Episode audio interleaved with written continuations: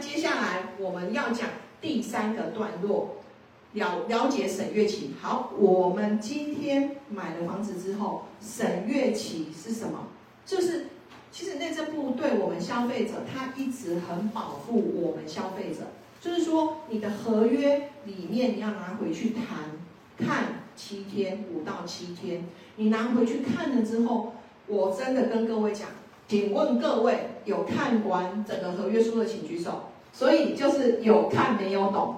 这个时候呢，你今天拿了这个合约书之后，开始算第一天的五天或七天，好，然后再来你的权利，你今天签了之后，你要知道。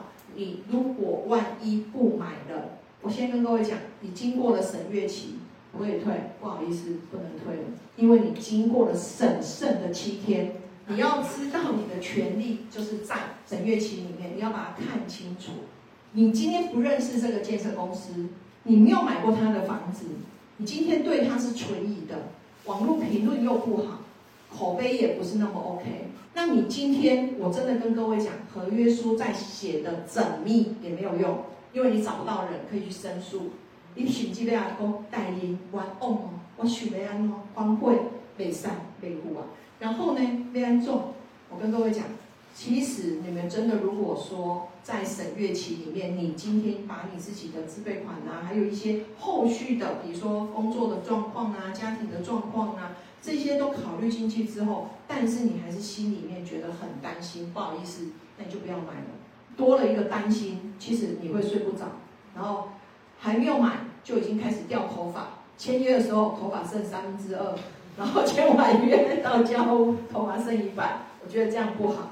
所以其实你自己的抗压性不高，你就不要买，因为这样子可能会让你的压力无形中会影响到你的身体。所以我不建议你们在在签约之后后悔，你只要把自备款的钱全部准备好了，就都不要管了。比如说对方叫你对吧，你就对吧；对叫你业务你就业务，叫请你交你就交，通通不要管了。我觉得你就跟着流程走，让自己优雅一点，享受那个这个这个物件有可能让你的未来十年是财富自由，多开心！你有没有那种感觉？就是我进去一家店里面。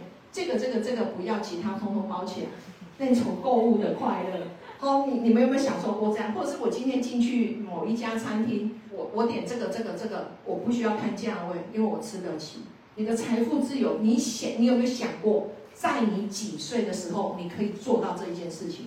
现场来，大家想一想，你们有没有想过这件事情？几岁你可以财富自由？好，第一步先财富自由，就是说我不用为了去缴贷款而烦恼。所以我要跟各位讲，就是说你今天如果想，所以我要跟各位讲，就是说，当你今天是真的财富自由的时候，你希望他是几岁？